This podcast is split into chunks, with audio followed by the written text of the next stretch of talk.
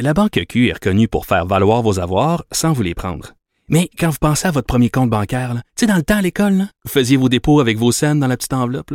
Hmm, C'était bien beau. Mais avec le temps, ce vieux compte-là vous a coûté des milliers de dollars en frais, puis vous ne faites pas une scène d'intérêt. Avec la Banque Q, vous obtenez des intérêts élevés et aucun frais sur vos services bancaires courants. Autrement dit, ça fait pas mal plus de scènes dans votre enveloppe, ça.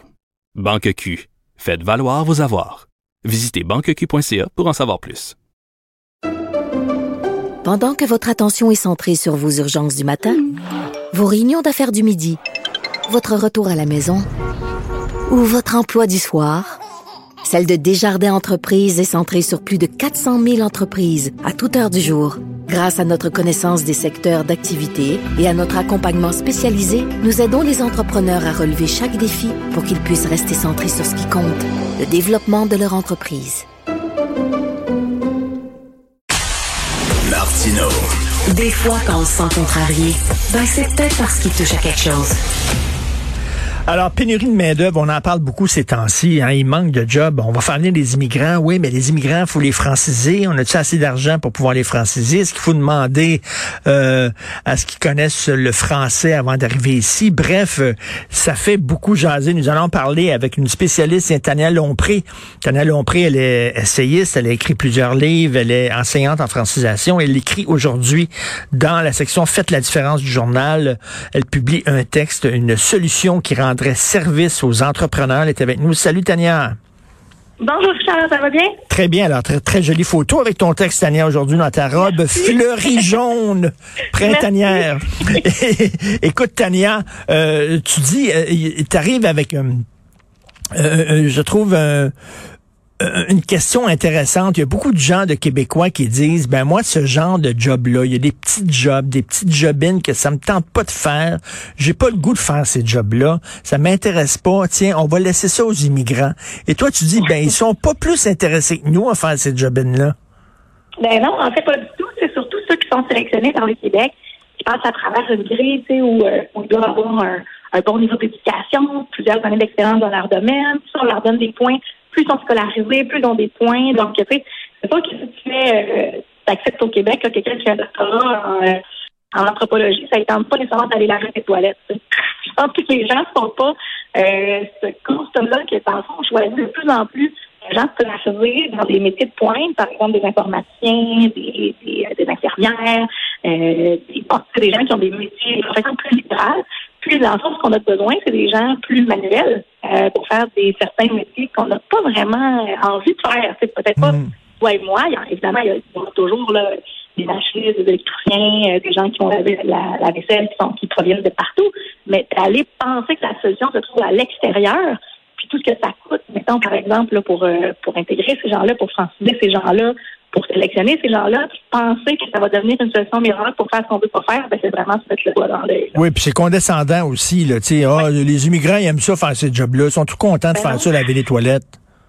Exactement, ça leur pas plus que ça puis moi. C'est ça que penser c'est la solution à tout, là, c'est vraiment, c'est vraiment pas ça, là, en fait. Et ta solution qui rendrait service aux entrepreneurs, c'est tu dis que bon, actuellement, il y a des exigences linguistiques, évidemment, euh, pour les gens qui arrivent ici, mais tu dis que les exigences linguistiques sont partout les mêmes. Or, mm-hmm. euh, si tu arrives, puis je sais pas moi, euh, t'es euh, es machiniste par exemple, as-tu vraiment besoin d'avoir une connaissance du français extraordinaire? C'est pas la même chose que si t'es professeur, par exemple. Ben, tout à fait. C'est ça que je pense aussi. Je veux pas non plus niveler vers le bas. Je veux pas que les gens disent, ah, elle, veut pas, par exemple, que les, gens qui travaillent euh, dans des usines parlent le français. C'est pas ça du tout, là. Mais ce que je pense, c'est qu'il faut vraiment faire plus du cas par cas ou au moins du secteur par secteur plutôt que. Ben, tout le monde doit avoir un niveau euh, intermédiaire avancé en français pour travailler au Québec ou pour rester au Québec. C'est pas vrai, tu sais. Euh, la personne, par exemple, qui travaille dans un milieu francophone pourrait, euh, qui, qui, occupe par exemple un, emploi où il a moins besoin de lire, d'écrire, tout ça, tu sais, ou de pourrait euh, quand même faire des cours de francisation en entreprise ou s'inscrire en francisation en temps partiel. Tu sais. Euh, je pense que ce serait donnant donnant et pour le gouvernement et pour les entreprises de franciser sur les lieux de travail. C'est à peu près tous les, les centres de services du Québec là présentement offrent des cours de francisation en entreprise. Les gens n'ont même pas besoin de se déplacer. Il y a un prof qui va, qui va aller dans votre usine, dans votre bureau, pour franciser les gens trois, quatre heures par semaine. Les programmes sont financés à 100 par le, les ministères le gouvernement. Donc, c'est sûr que se priver de ça, c'est un peu, euh, peu ridicule aussi. Et puis pour les employeurs, il faut aussi penser que la personne qui travaille avec toi, si tu veux la maintenir en emploi, si tu veux qu'elle ait d'accident de travail, si qu'elle comprenne mieux ses collègues, ben, il faut aussi la franciser. Des deux côtés, je pense que et le gouvernement et les entreprises ont du travail à faire. Parce que tu dis présentement, là, on demande à un machiniste d'avoir la même exigence, la même maîtrise euh, orale du français qu'un enseignant. Oui, oui, puis ça, c'est. C'est ridicule, là. C'est quelqu'un qui enseigne a besoin du français, d'un excellent français, mais est-ce que tu as besoin d'avoir le même niveau de français? Si, par exemple, tu laves des planchers dans des entreprises? Je ne dis pas que c'est des faux métiers, pas ça du tout. C'est juste que la, la connaissance du français n'a pas à être la même. Il y a des gens qui disent qu'on devrait demander une maîtrise, une bonne maîtrise du français à tous les immigrants qui se pointent ici. Qu'est-ce que tu en penses de ça? Hum. Ben, en fait, je pense que, c'est une mauvaise idée parce qu'on va se limiter dans les bassins d'immigration. Euh, c'est pas vrai que les gens, par exemple, au Philippines, parlent excellent français. Là, ils n'ont pas, pas les mêmes accès au cours de français, par exemple, que sont les Marocains ou les Tunisiens. Donc, selon où on vient, euh, le contact avec la langue française qu'on a eu ne euh, sera pas le même. Donc, arriver ici déjà fonctionnel en français, euh, de certains pays, oui, ça va. Mais d'autres pays, là, euh, c'est plus compliqué, c'est plus cher. Oui, il existe la translation en ligne, oui, il existe des alliances françaises, mais on n'aura jamais, en fait, le même résultat que quelqu'un qui va avoir appris ici, qui va avoir appris les expressions québécoises, les structures de phrases. Euh, c'est sûr que si euh, ici tu travailles dans une, dans une usine, ça te faire dire Hey, tu peux-tu me passer le marteau alors que si tu enseignes à l'Alliance française, tu n'auras jamais appris ce style de phrase-là. Donc, il faut s'adapter aussi aux besoins euh, des gens qui vont, qui vont apprendre le français, puis ils vont apprendre. ils vont moins apprendre. c'est là qu'il faut euh, vraiment le bonifier avec la francisation, puis ça ne devrait même pas être une option. je pense que toutes les entreprises qui embauchent des gens qui n'ont pas une maîtrise suffisante du français devraient euh, dégager ces gens-là quelques heures par semaine pour qu'ils puissent apprendre le français. Et il faut, il faut que ces gens-là, il faut que ces gens-là aussi, c'est pas seulement parler français pour travailler, mais il faut qu'ils, il faut qu'il y ait le français à cœur, là, parce que j'ai vu des études de dix ans après, là, ces gens-là ont tout oublié leur français, puis ils sont, ils sont, ils sont devenus anglophones, littéralement. Mhm. Oui, ça dépend du milieu de travail où ils vont s'installer. Vraiment, faut que si tu travailles à Rimouski en français, ben, tu vas apprendre davantage que si tu travailles euh, dans le West Island. Là. Donc, c'est sûr que selon l'endroit où tu vas, t'installer aussi, tu vas avoir plus de contact ou moins de contact avec le français. Mais c'est sûr qu'il y a des gens qui vont habiter ici pendant 20 ans et qui ne parleront pas.